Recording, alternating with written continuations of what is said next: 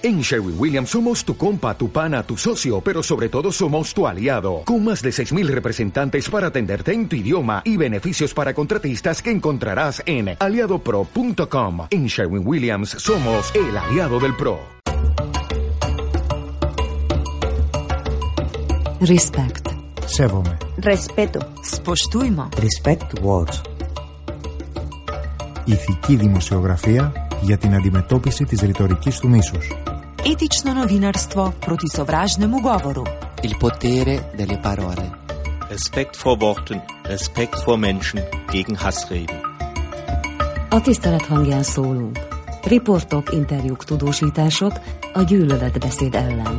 Mi becsüljük a másikat. Respect. La onda local de Andalucía contra los discursos de odio. Más or ogo? Irish de ethical i gwyna kainta fuha. Ethical journalism against hate speech. Respect words. Respect words. Respect words. Respect words.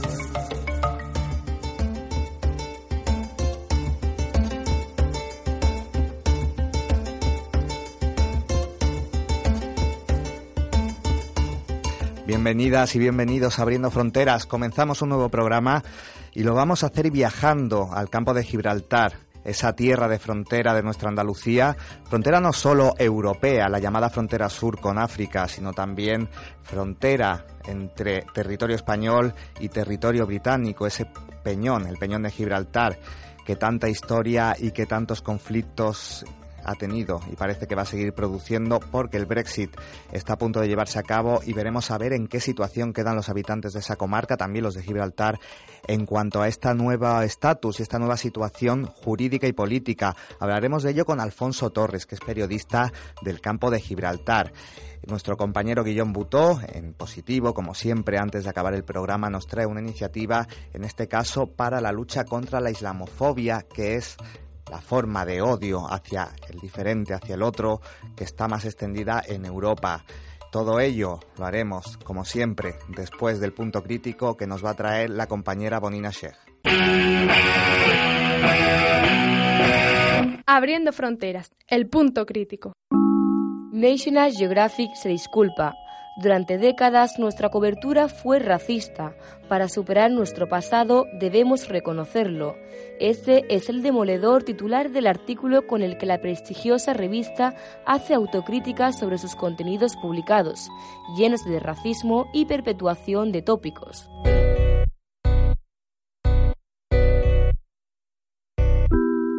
El fotógrafo y profesor de Historia de África de la Universidad de Virginia, John Edwin Mason, tras profundizar en los archivos de la revista, ha destacado que en la década de 1970 National Geographic ignoró a las personas de color que vivían en los Estados Unidos y rara vez los reconoció más allá de los trabajadores domésticos.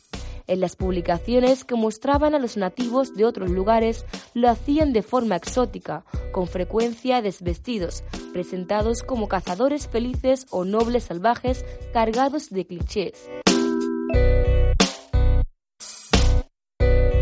Según Mason, National Geographic no estaba educando, sino reforzando los mensajes que ya recibían y haciéndolo en una revista que tenía una gran influencia social. Situándolo en contexto, la revista nace en el apogeo del colonialismo, con un mundo dividido entre colonizadores y colonizados. Esa era una línea de color y National Geographic estaba reflejando esa visión del mundo. La décima y actual editora de la revista, Susan Goldberg, primera mujer en este cargo, reflexiona sobre el concepto de raza promovido por la revista, un concepto que ahora presentan no como una construcción biológica, sino una construcción social que puede tener efectos devastadores. Muchos de los horrores de los últimos siglos se pueden remontar a la idea de que una raza es inferior a otra, señalan ahora de The National Geographic.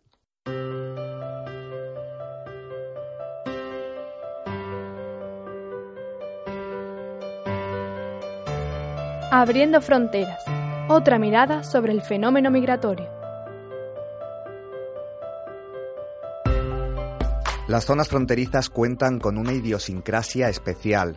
Son tierras de barrera y paso, de comunicación, de fraternidad y de división.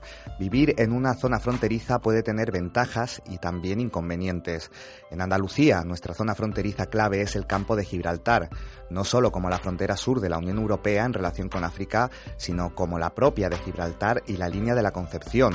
Esta última, debido al Brexit, se intuye que se torne más impermeable y que tenga efectos en la sociedad y economía de ambos lados de esta raya. De la condición y situación del campo de Gibraltar, hablamos con Alfonso Torres, periodista radicado en esta comarca. Alfonso Torres, bienvenido a la onda local de Andalucía, abriendo fronteras. Hola, muy buenos días. Muy buenos días, muchas gracias por acompañarnos durante algunos minutos. Y Alfonso, para la mayoría de personas que vivimos en el Estado, el drama migratorio nos toca de forma más indirecta, más mediatizada, es decir, que conocemos mucho de estadísticas, pero los rescates en el mar, los CIES se encuentran más lejos y la percepción que tenemos acerca de estos asuntos está más condicionada a lo que cuentan los medios sobre ello. En el caso del campo de Gibraltar, a la percepción mediatizada se le suma la percepción real, la de lo cotidiano. Entonces, ¿qué aporta esta cercanía a la hora de percibir y comprender el fenómeno migratorio? Bien, eh, bueno, yo, mm, en mi opinión, yo creo que podemos, esta percepción real, yo creo que se puede materializar en dos fenómenos, ¿no? Eh, que tienen también sus aristas, ¿no? No todo es eh, cosas positivas, ¿no? Es decir, por una parte hay una normalización, es decir, hay una normalización absoluta del fenómeno migratorio en el campo de Gibraltar. Claro, esta normalización eh, se da para bien y para mal. Cuidado, ¿por qué?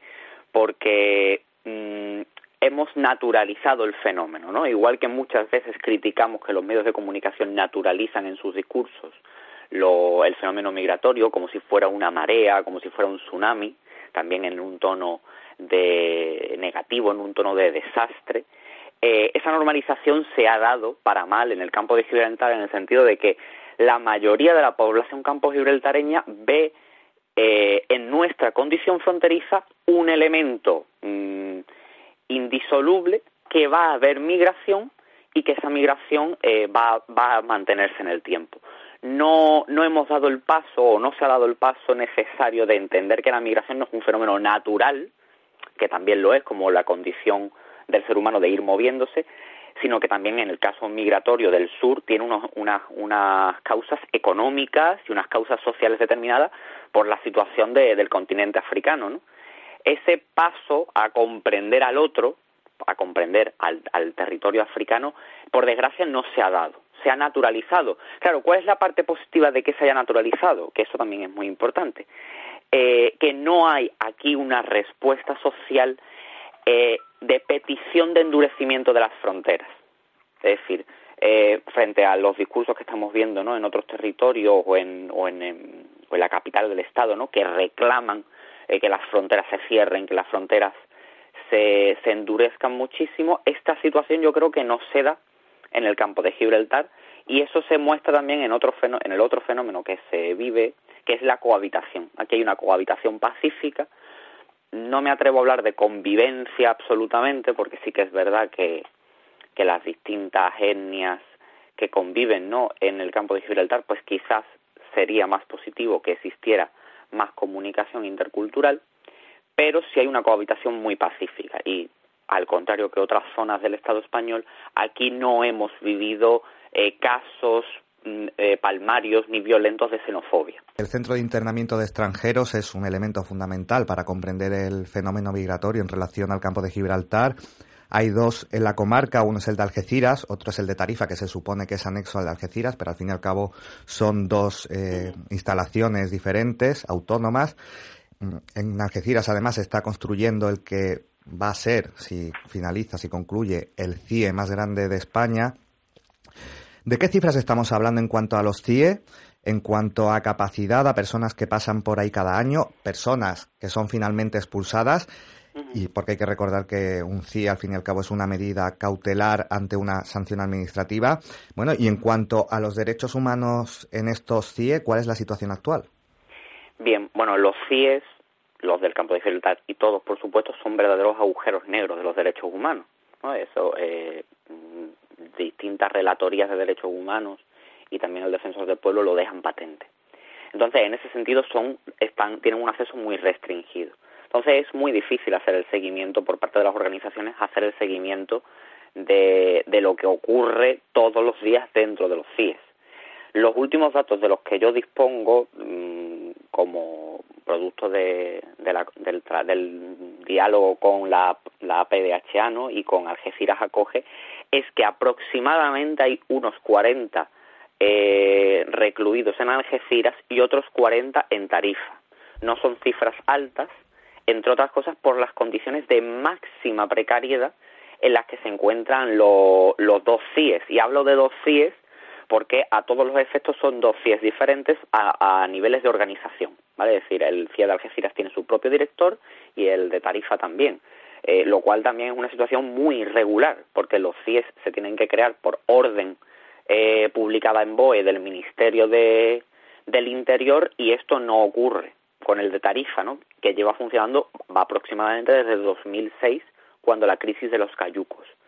eh, ¿Por qué? Porque las capacidades, todas las capacidades, tanto las capacidades de los CIES como de los centros de acogida, ¿no? que en el caso de Algeciras solamente hay uno, y lo gestiona una entidad privada, que es la Fundación Cruz Blanca, ¿no? que hace una labor eh, muy importante de, apoyo a los migrantes que llegan aquí, pero que esto, mm, todas las estructuras están sometidas en el campo de Gibraltar a una fuerte saturación y una fuerte precarización. Es decir, eh, el auto que en mayo de 2017 eh, lanza la, la jueza Belén Barranco, que es la encargada de hacer la vigilancia judicial de los CIES de Algeciras y Tarifa, es demoledor. O sea, habla de unas condiciones de precariedad absoluta, es decir, mm, la necesidad de habilitar un espacio en el que los internos puedan recibir visitas y que se garantice su derecho a la intimidad, ¿no? Eso no lo tienen, no se les permite el uso de teléfonos móviles, eh, incluso no es posible que tengan una asistencia médica de 24 horas, es decir, estamos hablando de unas condiciones muy precarias. Y estas condiciones están atenuadas de alguna forma por la vigilancia constante que hacen los movimientos sociales. Vamos a trasladarnos del imaginario, estamos hablando del imaginario del campo de Gibraltar como como esa separación o bueno, esa unión también entre África y Europa y los flujos migratorios que ello conlleva, pero también en su condición de frontera el campo de Gibraltar es bueno, es, un espacio donde comparte territorio Gibraltar, territorio británico, la línea de la Concepción, territorio español. Eh, están adosados prácticamente ambos, ambos terrenos, ambos, ambos ciudades o ambos, bueno, ambas realidades locales, digámoslo así. Eh, ¿Cómo puede afectar el Brexit a la población de la línea de la Concepción, teniendo en cuenta que muchas personas de esta localidad trabajan en Gibraltar? Yo antes de nada me gustaría hacer una especie de metáfora para que la gente entienda la naturalidad eh, que para nosotros supone ser frontera con Gibraltar. Es decir, es como si en el puente de Triana fuera una frontera, ¿vale? Y Triana fuera un territorio determinado y Sevilla otro, ¿no? O como si Vallecas estuviera separada por una frontera del resto de Madrid. Para nosotros eso es la línea de Gibraltar. O sea, somos eh, prácticamente una misma ciudad, con muchas diferencias entre una y otra, por supuesto, separadas por una frontera. ¿Por qué? Porque efectivamente todos los días 8.000 españoles, de los cuales hay muchos linenses, pero no, no existe el dato porque no se pilla el dato en función de, del lugar de nacimiento, eh, 8.000 españoles cruzan todos los días la frontera para ir a su puesto de trabajo. Esto sin contar las personas que no tienen un contrato regular en Gibraltar, que también hay muchas, ¿no? Como también las hay y también hemos obviado las personas que trabajan en el campo de Gibraltar que, y que son igual naturales del campo de, o sea, perdón, de la ciudad de Gibraltar, pero que viven finalmente en, el territorio español. Que también, Hay, hay, un porcentaje muy muy elevado. Entonces, eh, yo siempre eh, diferencio o establezco que hay como tres problemas eh, de que se pueden ver derivados del Brexit. El primero son los trabajadores transfronterizos, evidentemente, ¿no? Porque, mm, bueno, yo siempre pongo el ejemplo de las mujeres linenses, que es un fenómeno muy importante, de, de varios cientos eh, de, mujeres en una población pequeña como es la línea, eh, que cruzan todos los días a su puesto de trabajo, a su casa, que tienen que hacer labores domésticas en, en una casa de Gibraltar. Mm, como pasa en toda, en toda España. no tienen un contrato, pero es que resulta que las ama, las mm, trabajadoras domésticas de Albacete o de Sevilla no tienen el problema de que le vayan a, plantar una frontera rígida de su, entre su puesto de trabajo y su hogar. Eh, entonces esto es un problema gravísimo. Luego, por otra parte, el comercio local. El comercio local eh, de la línea se alimenta en gran medida de, de, los consumidores gibraltareños, ¿no? Sin hablar, por supuesto, de las importaciones que Gibraltar hace de España y que tienen un impacto económico importantísimo en la, en la comarca del campo de Gibraltar, en toda la comarca. Estamos hablando de, de que un 30% de las importaciones que necesita Gibraltar las hace desde España y que estamos hablando de 380 millones de libras, según datos de, del gobierno gibraltareño. O sea, estamos hablando de un, de un porcentaje de negocio muy alto. Y luego, por último, por el tercer, el tercer factor que el Brexit pone en peligro es la propia convivencia. Es decir, hay matrimonios de una persona gibraltareña y otra persona linense o de San Roque o de Algeciras eh, que, que, tienen mm, en esta vecindad su hogar y que cruzan la frontera con absoluta naturalidad dentro de que la frontera tampoco está en las mejores condiciones eh, y qué, qué va a pasar con, con ese paso fronterizo pues ese es el problema fundamental, ¿no? Esos son los tres elementos que se pueden ver afectados, que además tienen en los derechos de los trabajadores transfronterizos una segunda pata, que es que no se sabe a día de hoy qué va a pasar con las cotizaciones a la seguridad social y las pensiones, o sea, a día de hoy los trabajadores españoles en Gibraltar cobran una pensión pequeña, es cierto, pero cobran una pensión y cotizan a la seguridad social aunque trabajen en Gibraltar, eh, tienen derecho al desempleo aunque trabajen en Gibraltar. Eh, y tienen cobertura sanitaria, ¿vale? Que se, las, se la provee el Estado español, esa cobertura sanitaria. ¿Qué va a pasar con estos elementos legales? ¿Qué va, qué va a ocurrir? Es algo que, que es una perfecta incógnita. Hablando de esos elementos legales, Alfonso, desde organizaciones de la línea de la Concepción se estáis reivindicando que se, que se acoja, que se cree, se elabore un estatus especial para este municipio. Ya a modo telegrama porque vamos ya muy cortitos de tiempo, Alfonso, pero ¿qué aspectos debería recoger este estatus especial según las organizaciones? Bueno, mmm, eh, hay 33 medidas que plantea el ayuntamiento en consenso con la sociedad civil y con todos los partidos políticos, pero que destacan, pues, desde luego, eh, mejores estructuras educativas, un régimen fiscal especial al modo de Ceuta y Melilla, eh, estas son algunas mm, de las medidas, ¿no? es decir, mm, que se provea al ayuntamiento de recursos suficientes para prestar servicios públicos de calidad, que algo tan esencial como eso, servicios públicos de calidad, en la línea se nos niega por nuestra condición de absoluta precariedad, ¿no? Entonces, bueno, eh, en, al final lo que se está pidiendo desde la línea, con un gran consenso social y político, es, es terminar con el abandono histórico que el Estado ha, maltratado a la ciudad de la línea dentro de la lucha nacionalista y patriotera que el Estado español y Madrid tiene contra Gibraltar, ¿no? Dentro de la búsqueda de que Gibraltar vuelva a ser español. Claro, en ese proceso político eh, a la línea se le abandona como un, proceso de tierra quemada, ¿no? Como una absoluta política de tierra quemada. Bueno, pues eh, lo que se pide es terminar con eso terminar con eso y abrir un periodo en el que se pueda cooperar con Gibraltar, más allá de la cuestión de soberanía, que bueno, muchos en la línea la vemos realmente absurda, porque Gibraltar no va a ser español nunca, y esto está claro porque Gibraltar no quiere. Por tanto, mm, entrar a debatir sobre la soberanía cuando el territorio de Gibraltar no quiere hablar de soberanía ni qué vamos a hacer, llevar los tanques a Gibraltar, eh, resulta muy ridículo.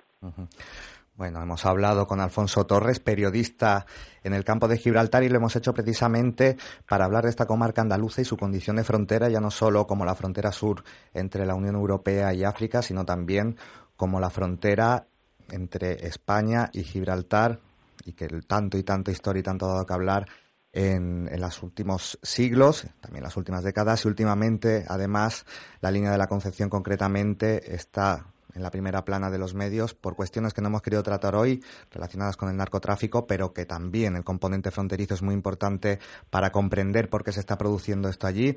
Alfonso Torres, muchas gracias por habernos acompañado en Abriendo Fronteras. Muchas gracias a vosotros. Un saludo. En Abriendo Fronteras hablamos en positivo. Y ya está aquí con nosotros otra vez el compañero Guillón Butó.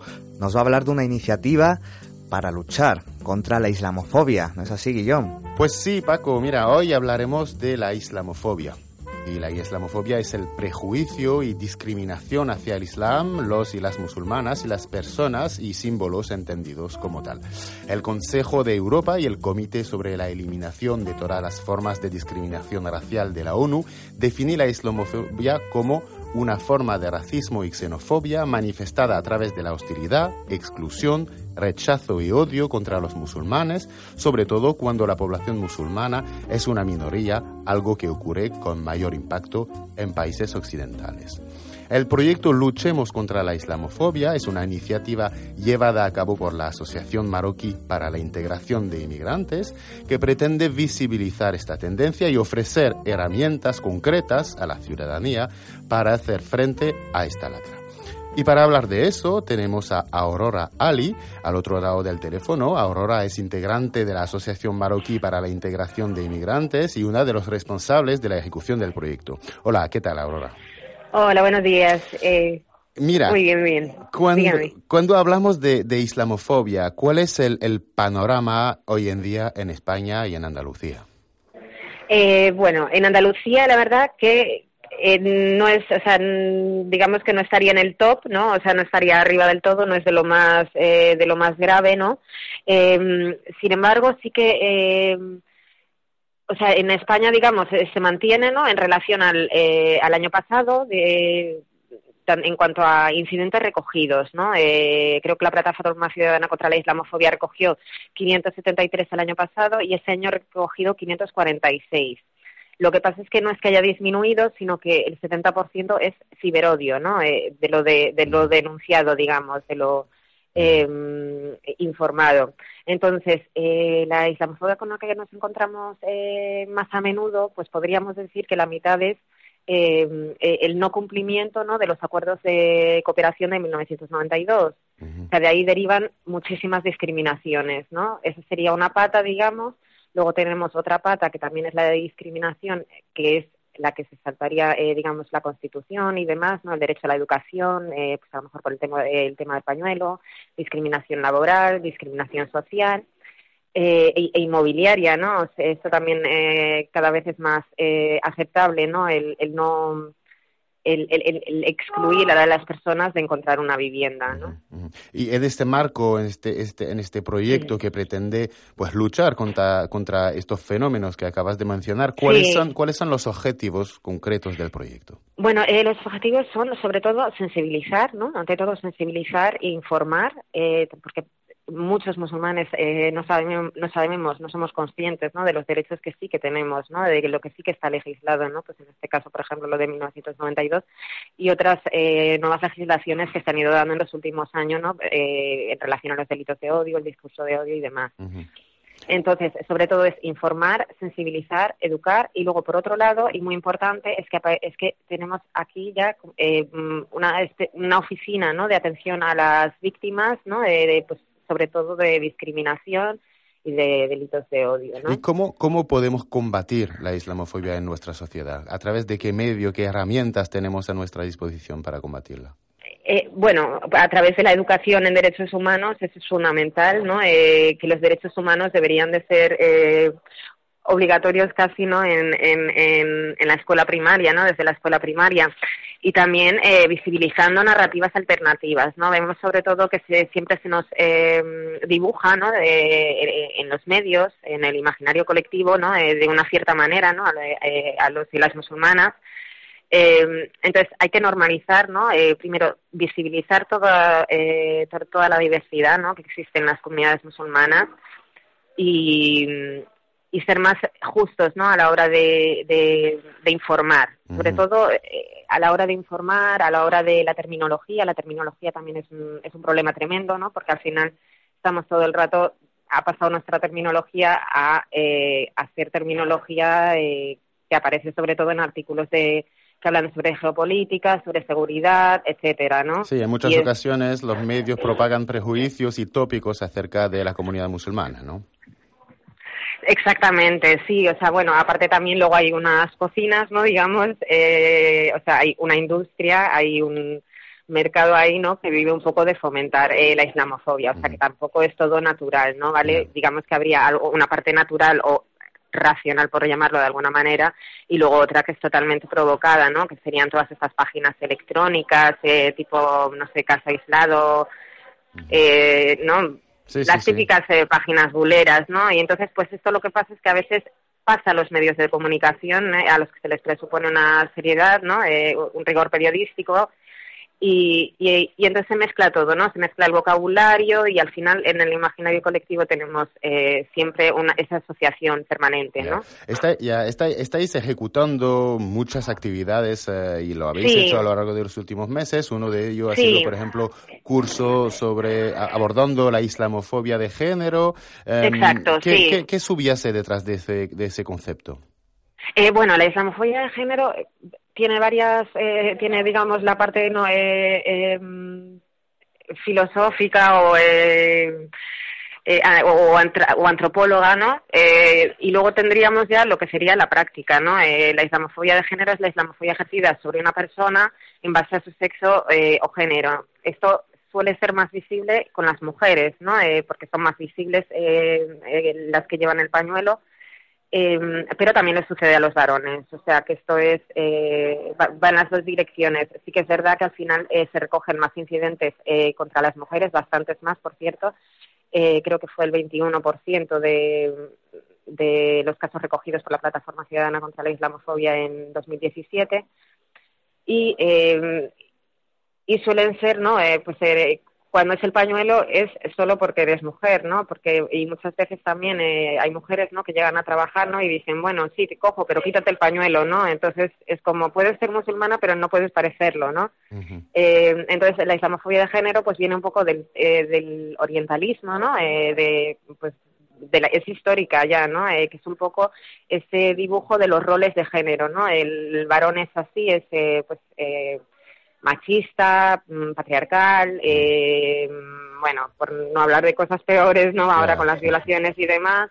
Luego, la, eh, y sería como el actor activo, ¿no? Y luego tenemos a la mujer, que sería, digamos, el actor pasivo, eh, en el que es sumisa, no tiene capacidad de decisión, eh, y se le atribuyen muchas cosas, y eso tiene un, esto tiene una relación directa con los delitos de odio, ¿no? Cuando las personas eh, atacan a una mujer, eh, suelen ser primero que a veces es una persona sola, ¿no? Es como la ve, o sea, la ve como subhumana, ¿no? Le quita, digamos, esa humanización, ¿no? O sea, que, se, que le es atribuida por, por todo este imaginario, ¿no? Animo a todos los oyentes interesados y interesadas en este tema en acudir a islamofobia.es. Ahí encontraréis toda la información. Recuerdo que estábamos hablando con Aurora Ali, que es integrante de la Asociación Marroquí para la Integración de Inmigrantes y una de, la, de los responsables de la ejecución del proyecto Luchemos contra la Islamofobia. Muchísimas gracias, Aurora, y suerte Muchas gracias. Muchísimas gracias. Buen día, adiós.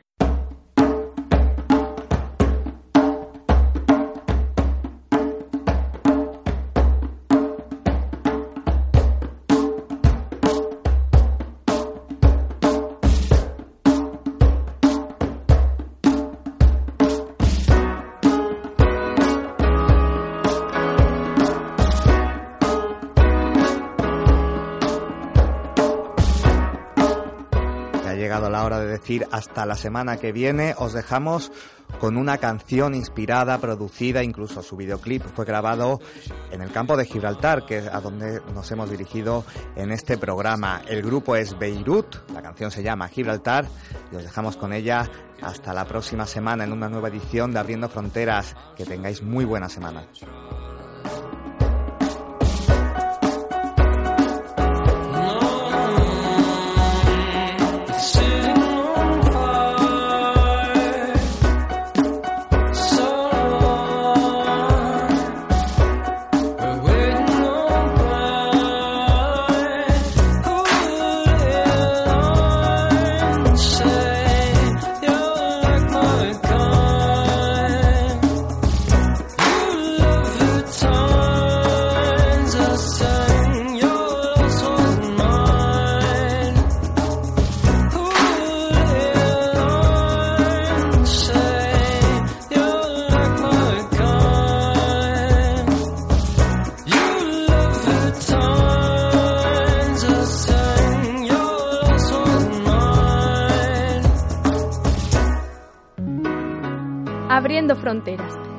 Espacio de la onda local de Andalucía en colaboración con el programa Derechos, Igualdad y Ciudadanía de la Comisión Europea.